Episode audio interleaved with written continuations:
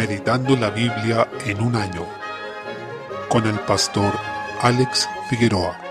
Día 5, mes 6. Segunda de Samuel capítulo 23. Desde el versículo 24 vemos una lista de nombres de guerreros que fueron importantes en las campañas militares de David y que se destacaron por su valentía. David daba una importancia fundamental a la consagración y a la guía del Señor, por lo que implicaba también en gran manera fe en aquellos que eran mencionados en esta lista. En esto debemos pensar que si hubo hombres como estos que estuvieron dispuestos a dar sus vidas por el rey David en fe también en el Señor, cuánto más debemos estar dispuestos a ser valientes en la batalla de la fe y dar la vida por nuestro Señor, sabiendo que David era pecador, pero nuestro Señor Jesús es perfecto, y siendo el justo, murió por nosotros para salvarnos de nuestra maldad. El último mencionado en la lista es Urias Eteo, en el versículo 39, lo que nos muestra además el calibre de la traición de David, de su adulterio y posterior homicidio, porque Urias era uno de aquellos que arriesgaron su vida por este monarca y que pelearon a su lado fielmente, y así justamente es como murió, demostró hasta el final esa lealtad, mientras David cometió este pecado en el que atentó contra la vida de uno de sus soldados más fieles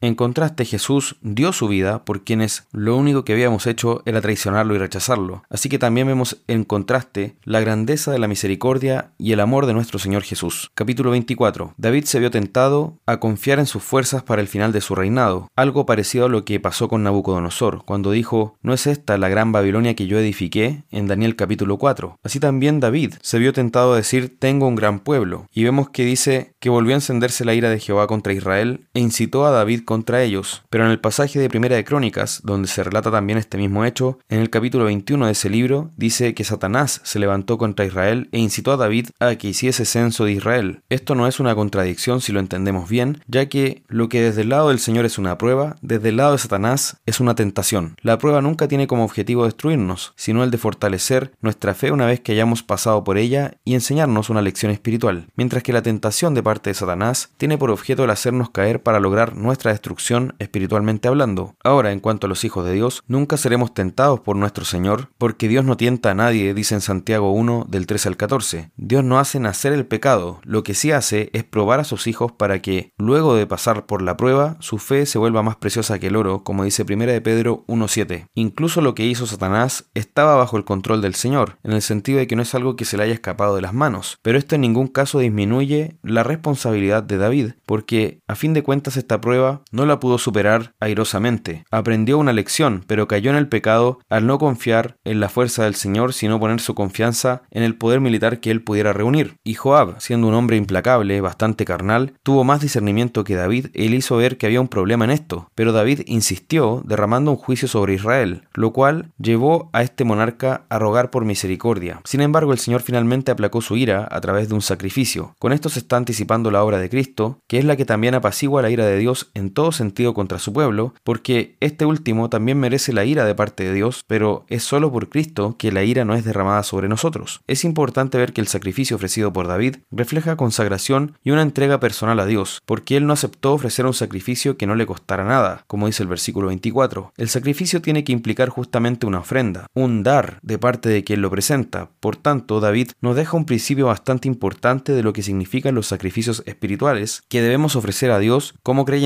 por medio de Cristo, porque recordemos que también se nos describe a nosotros en el nuevo pacto como un reino de sacerdotes, y eso implica que presentamos sacrificios, lo que pasa es que nuestros sacrificios son a través de Cristo, y no para expiar nuestro pecado, sino como ofrendas gratas de comunión delante del Señor, y en ese sentido refleja nuestra consagración. Nuestros cuerpos debemos presentarlos como sacrificios vivos, y ese sacrificio sin duda no es de aquellos que no nos cuestan nada, porque de otra forma no habría nada que dar ni ofrendar. Estamos llamados a darnos por completo, y cuando se dice que presentéis vuestros cuerpos en sacrificio vivo, en Romanos capítulo 12 está reflejando el compromiso de todo el ser. Salmo 123. En este nuevo cántico gradual encontramos un ejemplo de la actitud que debemos tener delante de Dios, que ha de ser como la de los siervos, la de los esclavos que miran la mano de su amo. Dado que el Señor no nos debe nada, no nos podemos poner delante de Él como exigiendo algo, como si lo tuviéramos por derecho, sino que todo lo que recibimos es de pura gracia. En este mundo recibiremos el menosprecio de quienes no conocen al Señor. Cristo advirtió esto a sus discípulos diciendo en Juan capítulo 15, versículos 18 al 19, Si el mundo os aborrece, sabed que a mí me ha aborrecido antes que a vosotros. Si fuerais del mundo, el mundo amaría lo suyo, pero porque no sois del mundo, antes yo os elegí del mundo, por eso el mundo os aborrece. Viviremos en esa tensión constante con los incrédulos, pero en ella debemos conducirnos con humildad y encontrar nuestro consuelo en el Señor, quien puede compadecerse de nosotros y fortalecernos para perseverar hasta el fin. Proverbios capítulo 19, versículo 21. La sabiduría que viene de un corazón temeroso de Dios tiene hermosos frutos, como la prudencia y la dulzura de labios. El sabio andará en una vida piadosa, que pone por obra la palabra de Dios, lo que constituye un círculo virtuoso, pues mientras más se busca la sabiduría, nuestra vida más reflejará sus preciosos frutos. Versículo 22. El entendimiento verdadero, que es en la palabra y en la verdad, es manantial de vida al que lo posee. De ahí brota vida para quien lo ha buscado, pero la erudición de los necios es necedad. A veces se valora la erudición por el solo hecho de serlo, pero eso no tiene sentido. Tenemos muchos ejemplos, quizá premios Nobel, grandes científicos o filósofos que se tienen por eruditos, pero tal cosa es necedad si ellos niegan al Señor en sus corazones. Versículo 23. La sabiduría y la prudencia del corazón se manifiestan en una forma de hablar y de expresarnos, que se caracterizará por palabras llenas de gracia y verdad. Esto impactará nuestras relaciones y toda nuestra vida. Hechos capítulo 3. Pedro y Juan curan a un cojo diciendo, no tengo plata ni oro, pero lo que tengo te doy. En el nombre de Jesucristo de Nazaret, levántate y anda. Esto es importante porque cuando Jesús hacía una señal, lo hacía en su propio nombre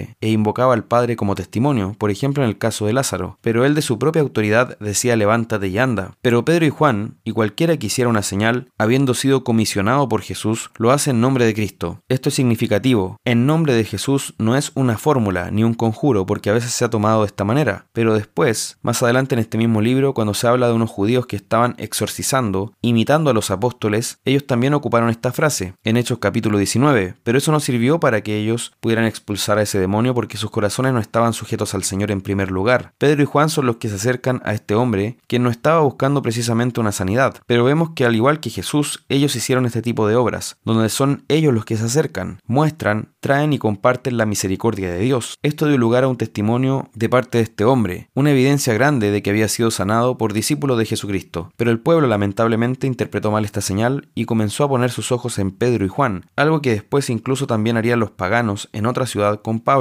Desde el versículo 11 esto motiva una nueva predicación de Pedro. En ella notamos una vez más que la Biblia está estructurada en torno a pactos. Es un tema que aparece en cada momento, porque Pedro en su predicación lo primero que hace es mencionar al Dios de Abraham, de Isaac y de Jacob, el Dios de nuestros padres, dice, y ese Dios, quien hizo ese pacto con los patriarcas, ha glorificado a Jesús. Él los exhorta diciéndoles que ellos entregaron y mataron a Jesús, rechazaron al Mesías del pacto y negaron al Santo y Justo, un título exclusivo de Dios, y pidieron en su lugar a Barrabás, que era un homicida. Dice el versículo 15, al autor de la vida, a quien Dios ha resucitado de los muertos, de lo cual nosotros somos testigos. Una frase ciertamente clave. Ellos están cumpliendo la misión que les dio Jesús, de ser testigos, como decía al inicio de este libro, en Jerusalén, en Judea, en Samaria y hasta lo último de la tierra. También tiene muy presente el deber que recibieron y se presentan a sí mismos como testigos. No culpan a un hombre determinado de este crimen, sino a la nación del antiguo pacto, que recibió esa ley de parte de Dios, por haber rechazado a Cristo. Notemos, en el énfasis que hace Pedro, que esto estaba anunciado por todos los profetas. Eso lo dice en el versículo 18, y después en el versículo 21 habla de nuevo, diciendo por boca de los santos profetas. Y en el versículo 24, otra vez, dice todos los profetas desde Samuel en adelante, cuantos han hablado, también han anunciado estos días. Es decir, está presentando a Cristo y su tiempo como el cumplimiento de todo lo que se había anunciado antes. En consecuencia les llama al arrepentimiento, dice los versículos 19 y 20, así que arrepentíos y convertíos para que sean borrados vuestros pecados, para que vengan de la presencia del Señor tiempos de refrigerio, y Él envía a Jesucristo, que os fue antes anunciado. No les acusa para dejarles en su miseria y desesperanza, sino que los invita y exhorta urgentemente al arrepentimiento. Si ellos se arrepienten y convierten, vendrán tiempos de refrigerio de parte del Señor, sanidad y restauración a esta nación. En la predicación de Pedro se exhorta y reprende por el pecado del pueblo, se presenta a Cristo como la salvación y se anuncia el final de las cosas, porque dice en el versículo 21, a quien de cierto es necesario que el cielo reciba hasta los tiempos de la restauración de todas las cosas. Por supuesto,